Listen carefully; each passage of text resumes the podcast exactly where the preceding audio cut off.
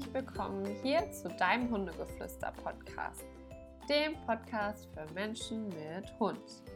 Mein Name ist Solvay und neben Ricarda bin ich hier dein Mensch-Hund-Coach, also allgemein auch qualifizierte Hundetrainerin genannt, in diesem Podcast. Und heute habe ich eine, wie ich es gerne nenne, Hundewiesenweisheit für dich mitgebracht, über die ich mit dir reden möchte. Und zwar geht es um die Aussage, mein Hund ist dominant.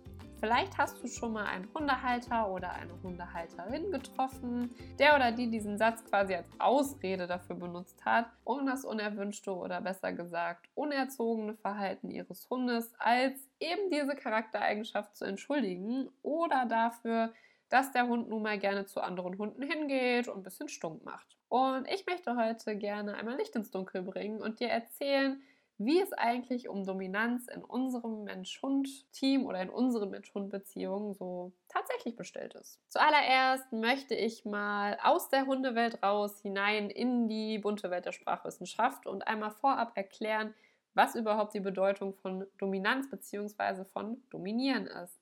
Also außer im biologischen Sinne, in der Vererbungslehre, ne, wo es einmal einen dominanten und einen rezessiven Erbgang gibt, wird das Wort synonym verwendet mit Wörtern wie beherrschend, bestimmend, befehlshaberisch. Klingt erstmal alles ja eher so ein bisschen unterdrückend, bisschen negativ, aber behaltet euch das bitte mal im Hinterkopf.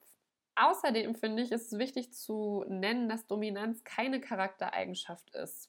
Ein Hund aber auch ein Mensch kann nicht per se dominant sein. Warum ist das so? Dominanz tritt nur in Beziehungen zwischen zwei Individuen auf und das ist jetzt egal, ob man das auf eine Mensch-Hund, Hund-Hund oder Mensch-Mensch-Beziehung überträgt. Es verläuft sich gleich. Also nehmen wir mal an, ich, Solvay, schränke meinen Hund Hardy ein und Hardy akzeptiert das. Dann würde ich quasi Hardy dominieren, aber das ist nur möglich, wenn Hardy da eben nicht in eine Gegenwehr geht. Also funktioniert Dominanz nur dann, wenn der submissive, also unterwürfige Hardy in diesem Fall, akzeptiert meine Dominanz.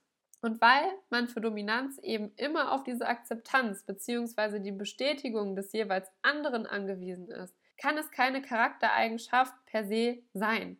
Denn wenn ich jetzt sagen würde, ich bin dominant, immer, das ist meine Eigenschaft und ja, keine Ahnung, mein Mann sagt, nö, akzeptiere ich nicht. Äh, es ist jetzt, so schlimm ist es nicht, keine Sorge. Dann kann es ja gar nicht dazu kommen, dass ich in diesem Fall dominieren kann. Und demnach kann es rein logisch nicht meine Eigenschaft sein.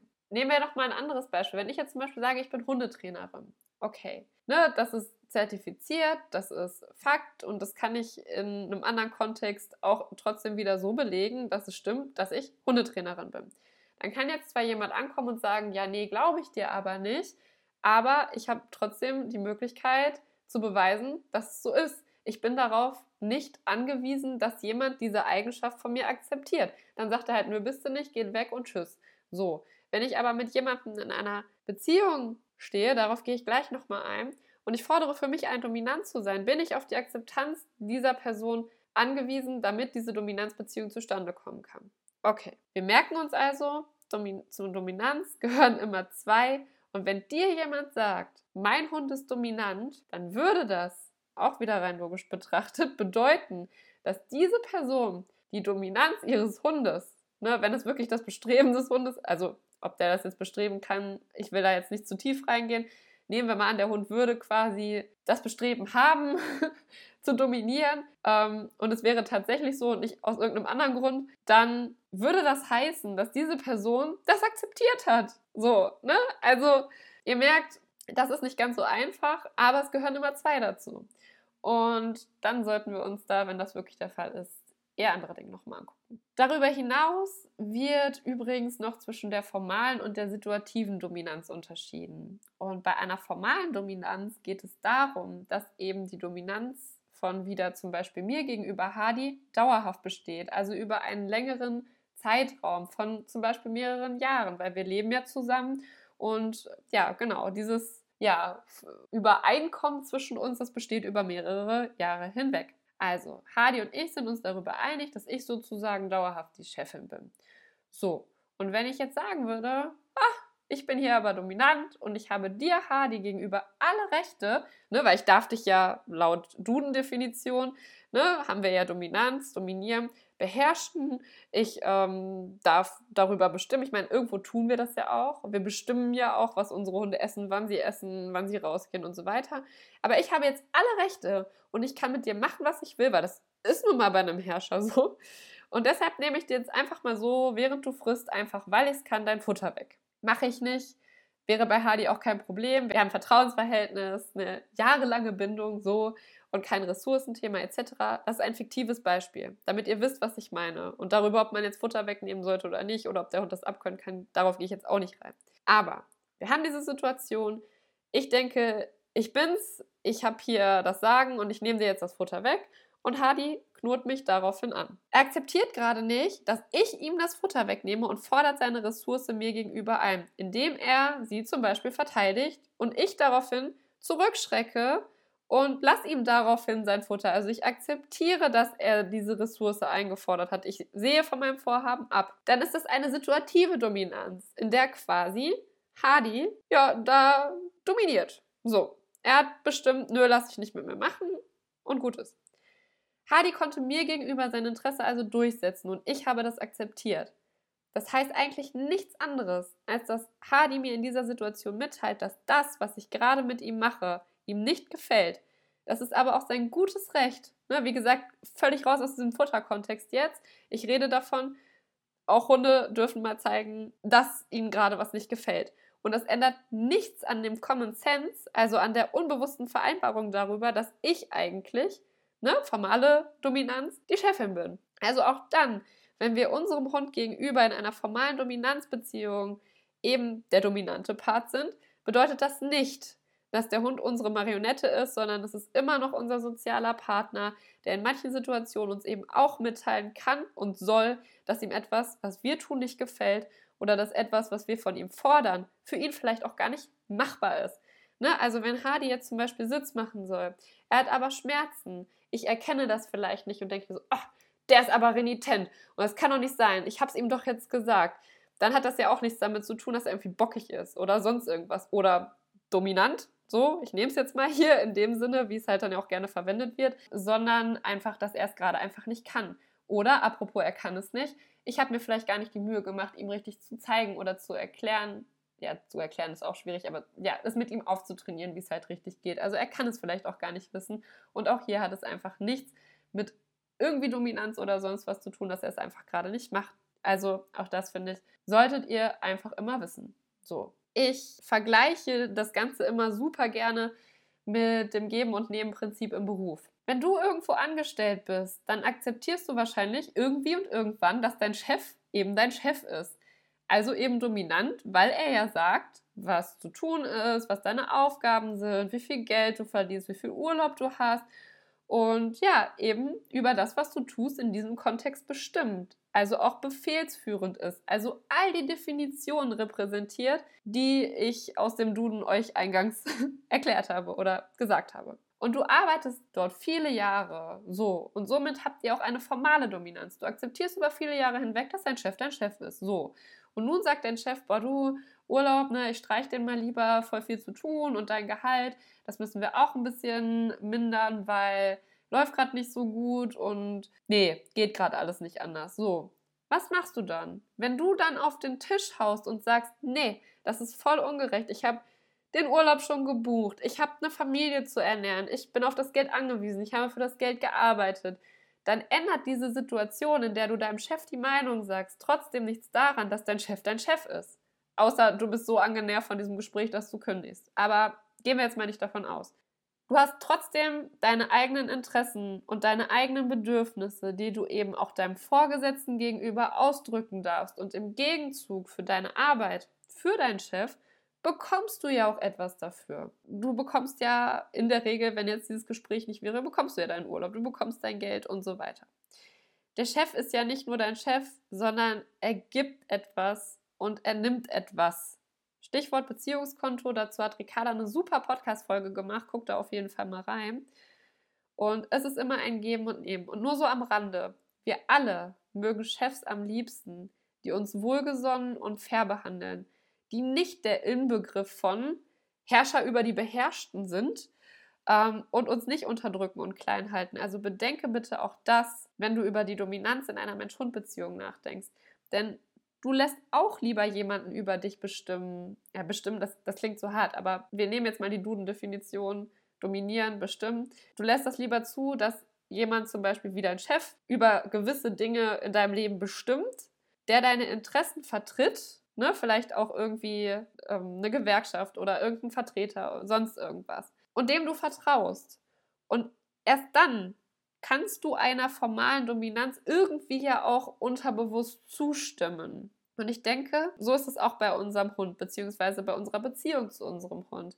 Wir haben nicht automatisch das Anrecht auf eine formale Dominanz, sondern wir müssen uns weg vom Beherrschen-Dominanzmodus zum Vertrauen aufbauen hinbewegen und durch klare und faire Strukturen dem Hund eben Sicherheit bieten können, damit er eben auch einen Anreiz dafür hat oder eine, eine Akzeptanz dafür aufbauen kann, dieser formalen Dominanz zuzustimmen.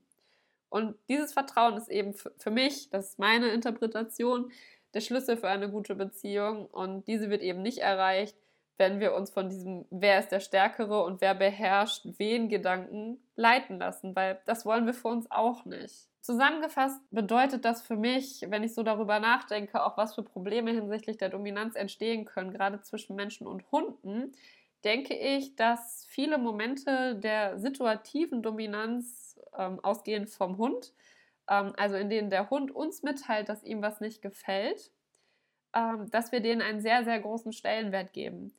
Aus welchen Gründen auch immer der Hund dieses Verhalten zeigt. Ne? Es muss nicht unbedingt sein, dass das irgendwie aggressiv ist und wir es dann einfach als renitent, ähm, bockig, dominant zuordnen. Es kann ja auch aus Angst, Schmerz oder anderen Gründen sein. Auf jeden Fall, der Hund zeigt uns etwas, was wir von ihm wollen, etwas, was wir tun, ist für ihn nicht okay.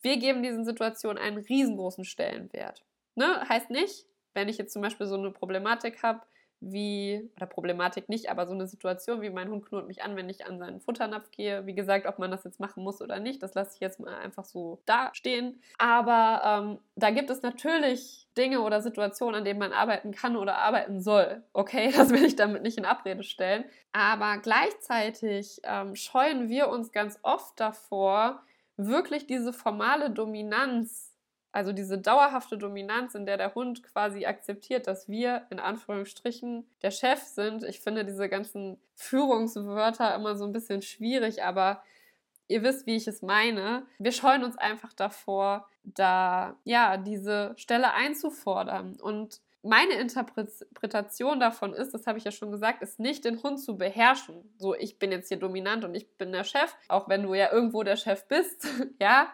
aber mehr in dem Sinne, dass wir einfach bereit sind, die Verantwortung für die Handlungen des Hundes zu übernehmen, für sein Wohlergehen zu sorgen und dafür die Verantwortung auch zu tragen und uns einfach dafür einzusetzen, einfach dem Hund gegenüber das ganz oft nicht wirklich tun. Und da resultiert daraus quasi situative Dominanz vom Hund ist gleich Problem, formale Dominanz vom Menschen nicht vorhanden.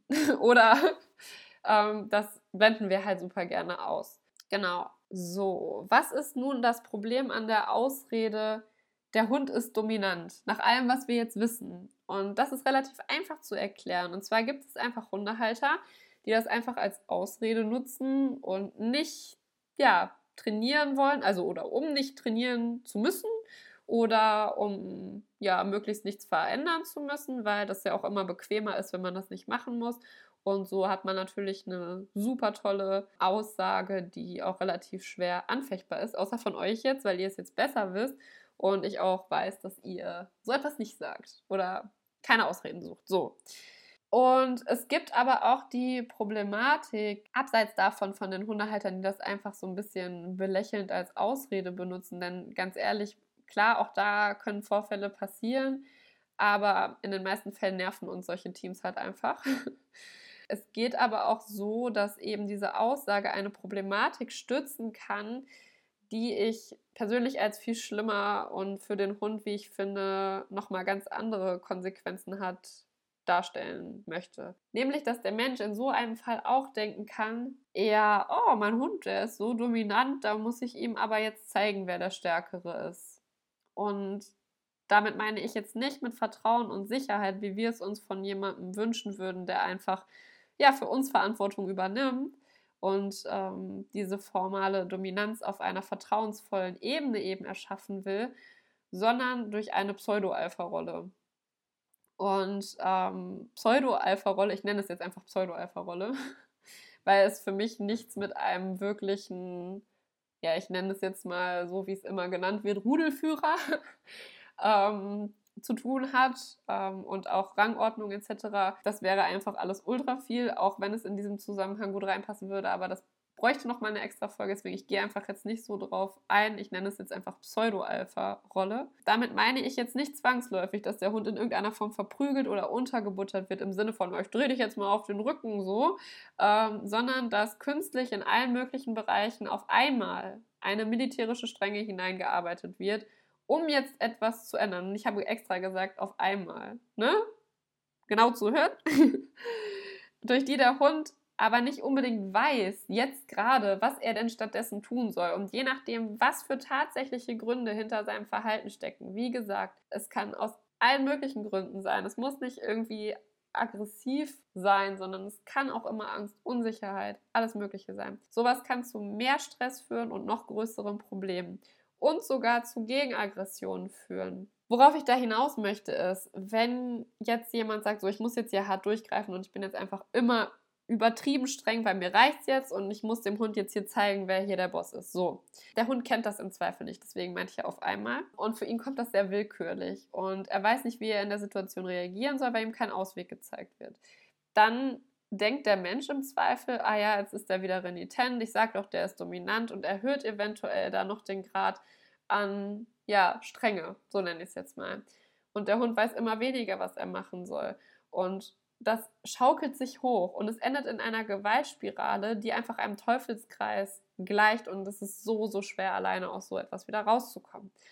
Und es ist einfach so, dass es, wie gesagt, nicht zwangsläufig physische Konsequenzen nur für den Hund haben kann, sondern eben auch vor allem emotionale und psychische Auswirkungen, denn auch das ist eine Form von Gewalt, einfach weil der Hund auch keinen Ausweg sieht. Und meiner Meinung nach hat diese Interpretation von Dominanz ähm, oder mein Hund ist dominant und ich muss da jetzt eingreifen. Und ich meine, das wird auf Hundewiesen ja auch mal so, ja, du musst mal ein bisschen hier stärker sein und dem mal unterbuttern und dem zeigen, wer der Boss ist, weil dein Hund ist ja dominant. Wenn man das wirklich komplett durchzieht, ähm, dann hat das nichts mit einer guten Führung zu tun, sondern nichts mit modernem Hundetraining, nichts mit einem vernunftbasierten ja, Verständnis für Dominanz, sondern es ist einfach nur schwierig. Das Ganze heißt nicht, dass man keine Grenzen setzen soll. Ich denke, ihr wisst, wie Ricarda und ich zu diesem Thema stehen. Es geht hier einfach nur darum zu zeigen, dass das nur dann sinnvoll ist, also dass Grenzen setzen sinnvoll ist, wenn der Hund eben unsere vorher, ne, wir haben uns Gedanken gemacht, unsere Grenzen überschreitet und dies nicht aufgrund von einer Eigenschaft, ne, wie Dominanz, irgendwie willkürlich passiert, weil es sich dann gerade einfach so gehört, dem da jetzt einfach mal einen auf den Deckel zu geben. Ne? Das möchte ich damit sagen. Ne, Grenzen können Sicherheit geben und so weiter. Ihr wisst das alles. Es geht mir halt um diese Willkürlichkeit, die auf eine Eigenschaft wie Dominanz projiziert werden kann. Genau. Dann hatten wir eingangs noch das Beispiel, du gehst spazieren. So, Pfiffi kommt an und die Halterin sagt, ja, der ist ganz nett, da passiert nichts. So, dann kommt der jetzt an, zum Beispiel zu mir und Hardy und der in irgendeiner Form verhält sich Hardy gegenüber richtig blöd. Dann sagt die, die Halterin, ähm, ja, ach, der ist ja aber auch sehr dominant. Okay, ne? Lassen wir jetzt mal so stehen. Nein, ne? Wenn euch sowas passiert, einfach nein. Dominanz gibt es nur in Beziehungen, also zwischen Individuen, die sich häufiger begegnen. Ich und Hardy sind da ein solides Beispiel. Auch Hardy und Ares, ne? Wir leben alle zusammen. Aber zum Beispiel auch Hardy und sein Hundekumpel Santo, die sich regelmäßig sehen. Das sind die adische Beziehungen. Ne? Die sehen sich häufiger. Kommt nun aber Pfiffi an und Frauchen sagt, ja, der ist jetzt hier dominant und das macht er immer. Nein, das ist einfach nein, weil nicht bei jedem Hundekontakt, nicht bei jeder Hundebegegnung wird zwischen den Individuen, die da gerade aufeinandertreffen, dieses Dominanzverhältnis geklärt, weil auch so etwas kostet Energie und Energie wird nicht einfach von einem Organismus aufgewandt, wenn es keinen Sinn ergibt. Merkt euch das. Dominanz, Beziehungen, immer Zweierbeziehungen, genau. Auch müssten oder sollten sich die Individuen da schon mal öfter gesehen haben. Also dürft ihr höflich entkräften, wenn, äh, wenn ihr Fifi dann abblockt, weil er eurem Hund auf den Zeiger geht. Genau, ich hoffe, ich konnte ein bisschen, ja, dir erklären, was ich unter Dominanz verstehe, wie ich mit diesem Thema umgehe. Ich denke, es ist ein wichtiges Thema. Ich denke, es ist gut, darüber mal etwas gehört zu haben ähm, aber von der alten Schule mit, ähm, ja, ich muss hier alle Hunde unterbuttern, hat es für mich nichts zu tun. Wir wissen es heute besser. Wir haben viele Forschungen, auch zu Mensch-Hund-Beziehungen. Wir wissen, worauf es heutzutage ankommt und wir sollten mit gutem Beispiel vorangehen. Genau, ich freue mich aufs nächste Mal und sage bis dann.